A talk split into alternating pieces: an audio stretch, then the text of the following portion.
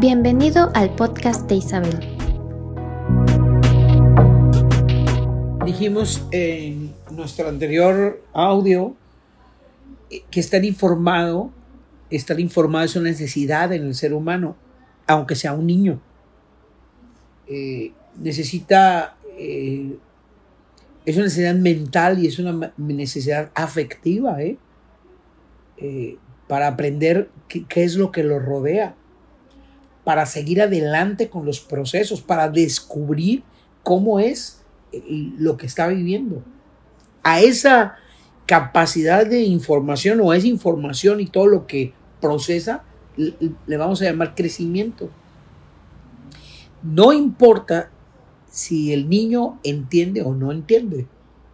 Lo que importa es que eh, se pueda organizar toda la información y, no quedar como en el vacío, ¿verdad? ¡Pum! Ya. Y como, ah, se murió tu papá y el cielo se lo llevó y ya. Y nadie te pregunta, nadie te dice, estaba enfermo. De repente el papá se vino para abajo, nadie te sentó y te explicó, está enfermo tu papá, pueden haber estas opciones, nada. Tal vez no entiendes lo que es la muerte, pero necesitas la información. Si la necesitamos nosotros, ya grandes por todo lo que cargamos, ¿no? Entonces, un ser humano eh, pequeño, un niño informado, un niño, eh, una niña eh, organizada, que, funciona correctamente, un niño con, con desinformación se desorienta y es un niño problema. Los niños, estoy hablando de esto porque lo que somos de adultos no viene de adultos, viene de niños. Los niños ven, sienten, crean, oyen y crean el mundo de relaciones personales con todo lo que les rodea.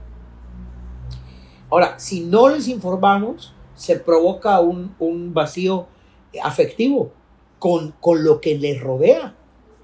Y eso, y eso produce desconfianza, eh, la pérdida de contacto, ¿no?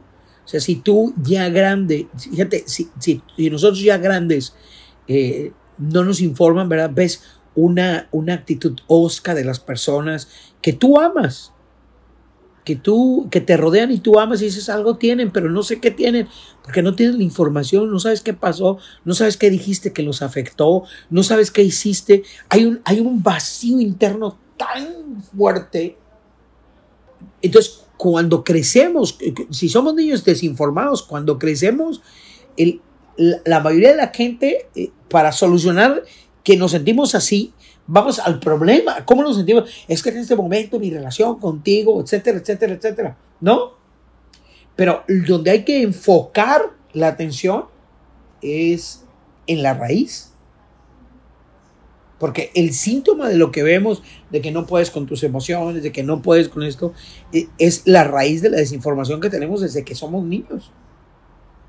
El síntoma está tapado, no está sanado. Entonces, eh, los comportamientos que tenemos son los síntomas que mostramos. La actitud que tenemos ante eso es el carácter. Eh, y, ese carácter está formado por normas, reglas, debo, tengo, por valores, por creencias. Entonces, eh, cuando, fíjate, cuando los discípulos de Jesús fueron, digamos, intervenidos por Jesús para edificarlos en la verdad, el propósito era prepararlos para cuando ya no estuviera y transferir la cultura del reino de él a ellos y ellos lo pudieran transferir a otros. Necesitaban información en Mateo capítulo 16, verso 13, verso 17 y verso 21, los discípulos fueron como confrontados con un cambio de, de paradigma. Esa confrontación era parte de la reforma. Los voy a leer más adelantito. Que ya Jesús estaba trabajando con ellos para alinearlos a la verdad que venía de Dios y, al cambio. Se necesita información para poder hacer un cambio. Mucha información. ¿Listos? Sigue a Isabel en sus redes sociales.